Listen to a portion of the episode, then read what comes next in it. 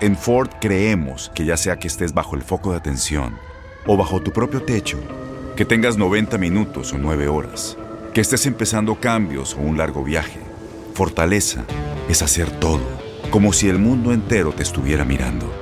Presentamos la nueva Ford F150 2024. Fuerza así de inteligente solo puede ser F150. Construida con orgullo Ford. Fuerza Ford. When something happens to your car, you might say,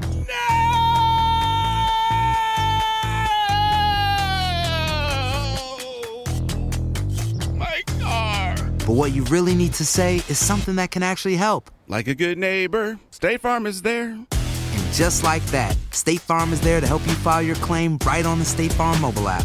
So just remember, like a good neighbor, State Farm is there. State Farm, Bloomington, Illinois. Boost Mobile tiene una gran oferta para que aproveches tu reembolso de impuestos al máximo y te mantengas conectado. Al cambiarte a Boost, recibe un 50% de descuento en tu primer mes de datos ilimitados. O, con un plan ilimitado de 40 dólares, llévate un Samsung Galaxy A15 5G por $39.99. Obtén los mejores teléfonos en las redes 5G más grandes del país. Con Boost Mobile, cambiarse es fácil. Solo visita boostmobile.com. Boost Mobile, sin miedo al éxito. Para clientes nuevos y solamente en línea, requiere AroPay. 50% de descuento en el primer mes requiere un plan de 25 dólares al mes. Aplican otras restricciones. Visita Este abril te invitamos a nuestra feria virtual Univisión Contigo rumbo a la universidad. Conéctate virtualmente con representantes de colegios y universidades en la costa este, desde Nueva York a Florida. Aprende sobre ayuda financiera, becas y otros recursos para continuar tu educación. Regístrate para asistir y para la oportunidad de ganar una tableta. Te esperamos en Univisión Contigo rumbo a la universidad del 3 al 9 de abril. Regístrate ya en univision.com diagonal universidad. El siguiente podcast es una presentación exclusiva de Euforia On Demand. Bueno amigos, hoy sale una noticia que yo no sé si decirla aquí como una, noticia positiva, un poco agridulce, porque finalmente ayer el gobernador Ricardo Rosselló dijo que ordenará aumentar la asignación del Fondo General para el Centro Médico de Río Piedras, que es el único hospital público que le queda a Puerto Rico y que está administrado por una corporación pública que se llama la Administración de Servicios Médicos. Administra no solamente el Hospital General, que es el famoso centro médico, sino también los otros hospitales y facilidades o instalaciones físicas que están allí asociadas a la prestación de servicios especializados supraterciarios que se ofrecen en el Centro Médico de Río Piedra. Todo esto como parte de una comedia en la preparación del nuevo presupuesto de Puerto Rico que si por un lado le aumenta sustancialmente la asignación presupuestaria a la fortaleza, curiosamente en el periodo preeleccionario, habrá que preguntarse por qué ahora necesitan más dinero para correr fortaleza que en los pasados dos años. Y le aumenta también la partida presupuestaria a la Administración de Asuntos Federales, la famosa PRAFA, donde se esconde mucho del dinero del cabildeo profesional que paga el gobierno de Puerto Rico y que se traduce después en alianzas políticas importantes para la administración de turno, el que esté, pues tenía una reducción del presupuesto del centro médico de casi 31 millones de dólares. El director de la ASEM, o sea, de la Administración de Servicios Médicos, Jorge Mata González, reconoció que el Centro Médico de Río Piedras tendrá que hacer ajustes si se le recorta el presupuesto vigente que tiene ahora mismo para correr ese complejo, vuelvo y repito, el único complejo supraterciario de salud que hay aquí y el único que administra el gobierno de Puerto Rico. Dicho sea de paso, el centro médico es tan importante que se ha convertido en centro de servicios de salud especializados, inclusive para las islas adyacentes a Puerto Rico, en el Caribe y nuestros vecinos del Caribe en general. Entonces, uno, ahí es que uno se da cuenta de cuán disparatada está la concepción de la administración pública en Puerto Rico. Puerto Rico está bregando con una junta de control fiscal que tiene el poder sobre las asignaciones presupuestarias, pero la ley promesa requiere que el presupuesto sea preparado en su borrador original por el Ejecutivo, que ese borrador le sea sometido a la Junta para que la Junta dé su aprobación al borrador y luego sea enviado a la legislatura para que luego de que la legislatura trabaje sobre el presupuesto, regrese nuevamente la propuesta de la legislatura a la Junta de Supervisión Fiscal, quien deberá concurrir, notificar si no está de acuerdo y al final es la propia Junta la que certifica el presupuesto. Pero uno se pregunta cuando ve propuestas como estas viniendo desde el Ejecutivo, o sea, ¿a quién se le ocurre que es una buena idea recortarle 31 millones de dólares al centro médico? Que es, por ejemplo, donde único hay una sala de trauma en Puerto Rico donde se hacen malabares con los pocos recursos que ya se tiene para prestar una medicina a la altura de lo que espera el pueblo puertorriqueño, que está cundido de deudas y de mala administración a través de los años y que a veces hasta problemas de planta física que uno se pregunta cómo es que allí todavía se pueden prestar servicios de la calidad que se le prestan a los puertorriqueños por enfermeras y médicos comprometidos que por dinero no será que están porque muchos de ellos podrían estarse ganando cinco veces lo que se ganan allí. Entonces, en medio de esto, proponer una reducción de 30 millones de dólares, lo único que debe dejarnos claro es que todavía a estas alturas, ¿cuánto hace que está vigente la ley promesa? Desde 2016, estamos ya en 2019, hace tres años y pico y vamos para cuatro todavía nadie ha hecho el ejercicio de definir cuáles son los servicios esenciales. Todavía estamos bregando sobre las cosas que son accesorias en el presupuesto de Puerto Rico. Todavía nadie se ha sentado y ha dicho, mira, aquí hay unas partidas que no se pueden tocar. Son, por ejemplo, la partida de seguridad. Son, por ejemplo, la partida de salud. No solamente la salud que da el gobierno a través de la contratación de un plan privado con la famosa reforma de salud, que es a lo que han reducido la prestación de servicios de salud en Puerto Rico. Esta instalación médica que llamamos el Centro Médico de Río Piedras, es donde termina todo lo que nadie más quiere atender y es donde también terminan casos que nadie tiene la capacidad técnica ni profesional de atender en Puerto Rico. Entonces, no se puede tocar el presupuesto del centro médico. ¿Y, ¿Y, por qué entonces se pone el gobierno, que es lo que yo no entiendo, en la situación precaria de tener una semana abierto el issue del presupuesto del centro médico, una indignación general en Puerto Rico entero, porque es una cosa disparatada que no va de acuerdo con lo que son las prioridades del pueblo puertorriqueño, que cualquier puertorriqueño de la más elemental preparación académica sabe que la asignación presupuestaria para operar el Centro Médico de Río Piedra no se puede tocar. Al contrario, al Centro Médico hay que protegerlo. No le pueden terminar haciendo al Centro Médico lo que le han hecho a la Universidad de Puerto Rico.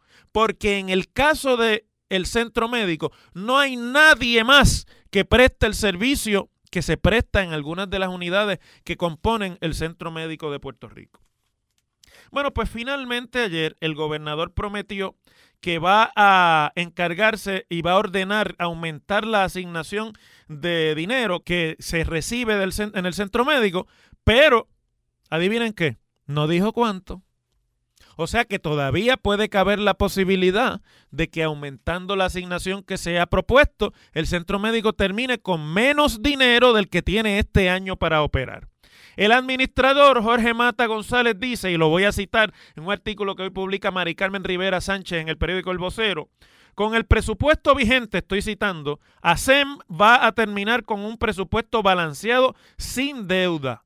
Si al final del día nos dan un presupuesto igual al de este año o mejor, estaríamos en una posición más cómoda. Si nos dan uno inferior, tendríamos que hacer ajustes. No se dijo, obviamente, cuáles son eh, los ajustes, ni el gobierno tampoco dice cuánto es más lo que se le va a recomendar. Pero fíjense ustedes lo que, lo que parte o lo que se dice eh, en términos de cuál es el presupuesto de esa unidad. Porque si usted me estuviera diciendo a mí que estamos hablando de mil millones de dólares, de 500 millones, de 700 millones de dólares, pues uno entendería el que en un presupuesto de 700 millones de dólares debe haber espacio para recortar. Pero miren lo que dice el, el, administrador del centro médico. El presupuesto consolidado aumenta a 161 millones. Hubo rebajas en el presupuesto general, pero el consolidado aumentó. Hablé con el secretario de Hacienda porque vamos a reasignar más fondos del presupuesto general. Lo que queremos es que todo puertorriqueño tenga acceso a la salud de calidad. Perdónenme, esto no lo dice el administrador, esto lo dice el gobernador.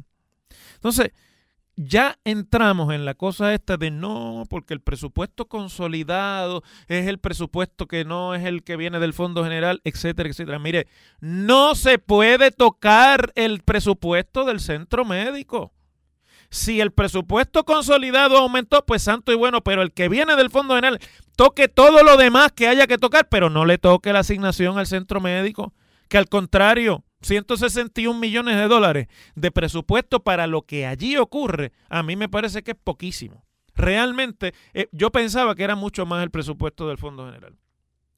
Entonces, pues finalmente tuvo que, vuelvo y repito, haber una toda una presión pública, toda una discusión pública sobre este tema para que alguien suene la campana en, allá en los niveles decisionales del gobierno y diga, no, no, mira, vamos a no meternos con eso porque estamos creando aquí una tormenta en un vaso de agua. Y yo, yo francamente, mire, yo no diría esto sobre cualquier otra agencia del gobierno. De hecho, yo creo que hay corporaciones públicas, ya lo he dicho aquí repetidamente, que debieran desaparecer, que no tienen razón de ser en la realidad fiscal ni tampoco en la, en la necesidad de servicios que tiene que prestar el gobierno de Puerto Rico a la ciudadanía. Pero esta, esta es la que no pueden tocar. Vamos a ver, yo, yo creo que debemos estar eh, pendientes a ver si esto se materializa. Lo vamos a saber y vamos a ver cuál es la justificación que van a llevar ante la Junta de Supervisión Fiscal y cuál va a ser la reacción de la Junta de Supervisión Fiscal, porque ayer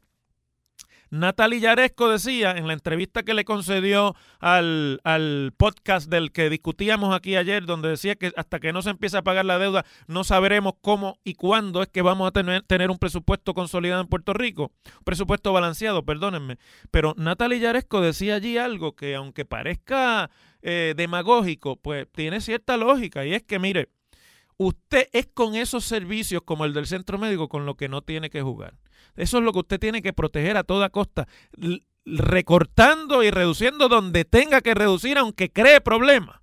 Pero presupuestos como el del centro médico, si usted afecta esas partidas, si usted afecta los servicios que allí se vienen prestando en algunos casos precariamente, usted va a tener una razón más para irse de Puerto Rico, un montón de gente, porque el día que no podamos tener un lugar donde se hagan cirugías complicadas, donde las cirugías ortopédicas no se puedan hacer, donde no se puedan atender los traumas médicos, los accidentes catastróficos que ocurren en este país, las enfermedades catastróficas que no se pueden atender a menos que no sea con la intervención de una instalación pública de salud, pues entonces, ¿qué nos queda a los puertorriqueños? Si esto es lo poquito que queda del desmantelamiento al que han sometido por 30 años al sistema de salud, que tanto trabajo y tanto, y tanto pensamiento y planificación tomó eh, montar en Puerto Rico.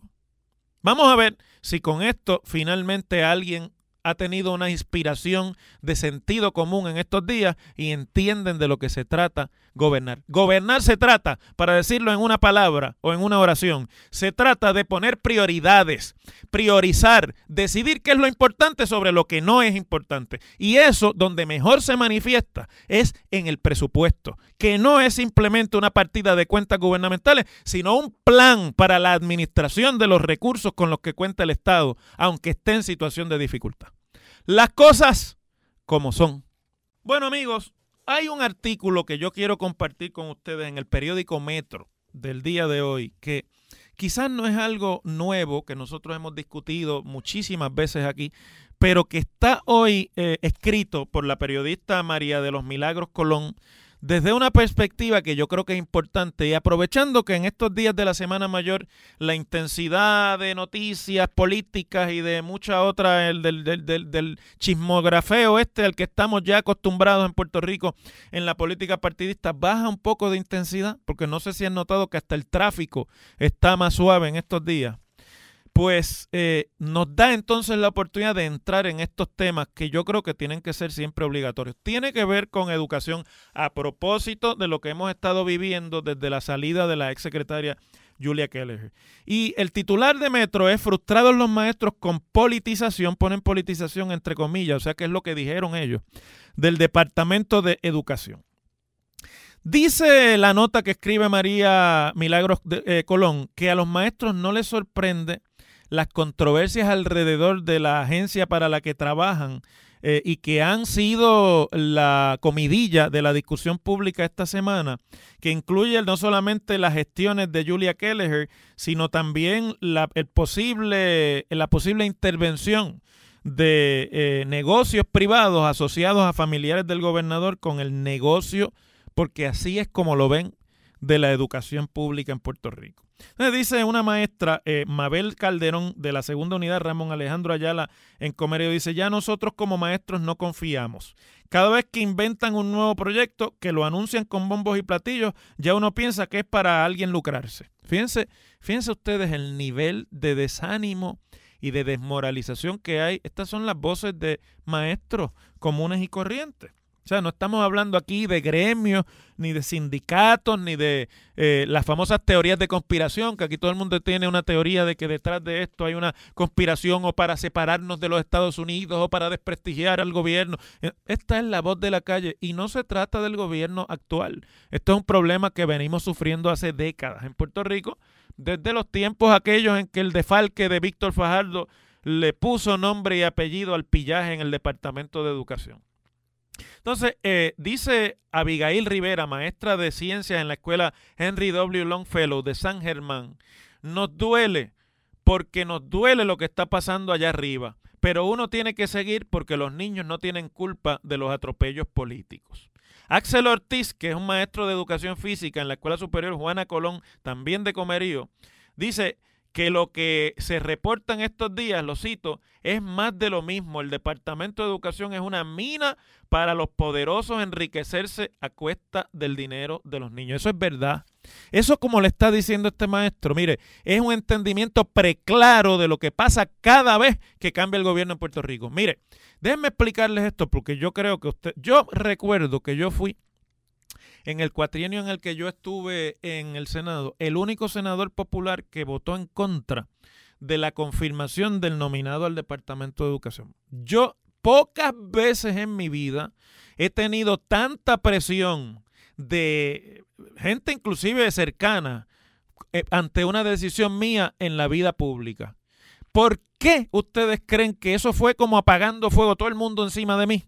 Porque detrás de eso hay una madeja de intereses creados que no solamente los que vienen a los contratitos, mire, detrás de eso hay cabilderos, hay bufetes, hay amigos, hay donantes políticos, de todo que en este país es de lo que se trata el participar desgraciadamente en una campaña política. Esa visión derrotista que tienen los maestros es que es el resultado de décadas y décadas y décadas de un inversionismo político rampante alrededor de la agencia que más dinero recibe del gobierno federal en Puerto Rico, que en sí misma tiene un presupuesto que sería suficiente para administrar el gobierno de países independientes y que sin embargo en Puerto Rico, mire, no, no se siente esa inversión de dinero. ¿Por qué? porque esos intermediarios, esos que llaman, esos que hacen presión, esos que meten la mano, esos que dicen, ah, prepárate para lo que te viene, si esa es tu decisión, porque lo que te viene es cañiña, tantas veces que yo escuché eso en aquel, en aquel periodo. esa gente tiene mucho que perder si no se da lo que han planificado y lo vienen planificando desde que se dan las campañas políticas. Ya tienen visto a quién es la secretaria o el secretario que quieren poner. Ya están hablados los gremios sindicales para ver si se le eh, paran al lado. Y ustedes los ven alineándose tan pronto nombra un nuevo secretario, se le alinean al lado, porque están en el guiso también. Y hay que decir las cosas como son. Guisan ellos también, los famosos gremios, eso. Y entonces, pues si la cosa se pone en peligro o alguien lo cuestiona, bendito le caen chinches y hay que tener los pantalones bien puestos, sean mujer o hombre, porque aquí pantalones usa cualquiera, para usted eh, denunciar estas cosas. Pero al final, des una vuelta por una escuela pública en Puerto Rico. Entra a un plantel público, cuando vaya a llevar a sus nietos, no los deje en el pasillo en el, o en el portón, entra al salón de clase, vea lo que está pasando en los salones de clase y cómo se da la, el proceso de enseñanza y aprendizaje en muchos salones de clase, que hoy el maestro Pascual Cubero, que también eh, enseña ahora en la Luis Muñoz Rivera de Guainabo, dice lo siguiente, hago el sacrificio por la vocación. Uno entra con toda la intención de aportar algo bueno, pero a la entrada ya uno choca con la política, porque es así como lo dice Pascual. Ahora les hago yo una anécdota. Pero mire, de, Pascual quería yo decirles a ustedes, lo recuerdo bien porque acudió a mí cuando yo era senador para que le diera una mano porque le ofrecieron, er, es de, de San Sebastián, creo que es, de allá del oeste. Y cuando le ofrecieron su primer contrato sin plaza, adivinen dónde fue, en Vieques. Tenía que ir de San Sebastián a Vieques todas las semanas para poder trabajar y ganarse lo que se gana un maestro cuando empieza a trabajar en Puerto Rico. Después estuvo eh, en otros pueblos y ahora anda por Guaynabo, siendo de San Sebastián termina diciendo, y no quiero dejar perder el caso de Pascual Cubero, termina diciendo que se va para Indianápolis a trabajar el año que viene porque allá le ofrecieron el doble de sueldo con unas condiciones de trabajo mucho mejores que las de Puerto Rico. En Indianápolis, ¿usted sabe dónde queda Indianápolis? In the very middle of nowhere, donde al diablo se le perdió una pestaña. Por allá es que va a terminar este maestro que podríamos tenerlo en un salón de clase en Puerto Rico haciendo buen trabajo. Y así hay miles.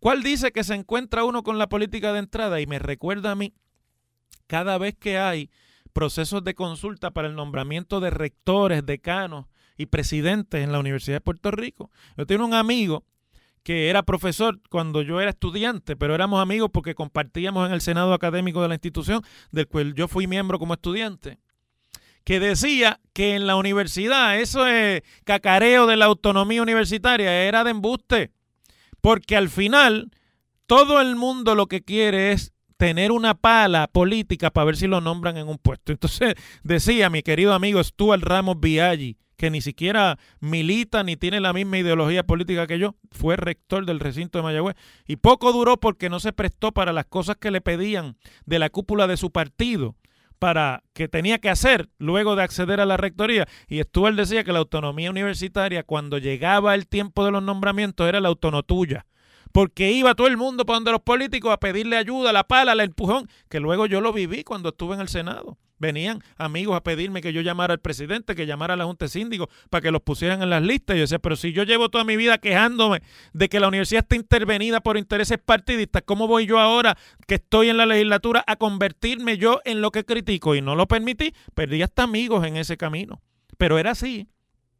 Entonces, eso mismo pasa en el Departamento de Educación, que hay una, una, un cadre de políticos que están allí porque no le queda otro remedio, que no podrían estar en más ningún lugar esperando que cambie el partido para que gane el de ellos, para ellos trepar. Para trepar a director, para trepar a director regional, para trepar a supervisor, para trepar a superintendente. Y cuando usted viene a ver, así como se reparte el bacalao. Y claro, una vez se trepan, a, traer los míos detrás. Porque bueno, para eso yo me fajé, para eso yo trabajé en la campaña y para eso yo gané eh, y ayudé a fulano a ganar. Y, le sacan eso en cara a usted todos los días. Y al fin y al cabo, gente talentosa con vocación de enseñanza, terminan mandándolo todo a buen sitio y arrancando para Indianápolis. Así se bate el cobre, desgraciadamente, en la educación pública puertorriqueña. El pasado podcast fue una presentación exclusiva de Euphoria On Demand. Para escuchar otros episodios de este y otros podcasts, visítanos en euphoriaondemand.com. Boost Mobile tiene una gran oferta para que aproveches tu reembolso de impuestos al máximo y te mantengas conectado. Al cambiarte a Boost, recibe un 50% de descuento en tu primer mes de datos ilimitados. O, con un plan ilimitado de 40 dólares, llévate un Samsung Galaxy A15 5G por $39.99. Obtén los mejores teléfonos en las redes 5G más grandes del país. Con Boost Mobile, cambiarse es fácil. Solo visita boostmobile.com. Boost Mobile, sin miedo al éxito. Para clientes nuevos y solamente en línea, requiere AroPay. 50% de descuento en el primer mes requiere un plan de 25 dólares al mes. Aplican otras restricciones. Visita boostmobile para detalles. Este abril te invitamos a nuestra feria virtual Univisión Contigo rumbo a la universidad. Conéctate virtualmente con representantes de colegios y universidades en la costa este, desde Nueva York a Florida. Aprende sobre ayuda financiera, becas y otros recursos para continuar tu educación. Regístrate para asistir y para la oportunidad de ganar una tableta. Te esperamos en Univisión Contigo rumbo a la universidad del 3 al 9 de abril. Regístrate ya en univision.com diagonal universidad. Si tú o alguien que conoces está pasando por una situación difícil o por una crisis de salud mental, la línea 988 de prevención de suicidio y crisis te brinda apoyo especializado 24 horas al día, 7 días a la semana. Solo llama al 988. Cuando llamas al 988, te conectarán con consejeros especializados que escucharán tus inquietudes y te brindarán apoyo en español. Simplemente llama o textea al 988. Hay esperanza. La línea 988 funciona. This year, build your credit history with the Chime Secured Credit Builder Visa Credit Card. No credit checks to apply. Get started at chime.com slash build. The Chime Credit Builder Visa Credit Card is issued by the Bancorp Bank N.A. or Stride Bank N.A. members FDIC. Chime checking account and 200 qualifying direct deposit required to apply.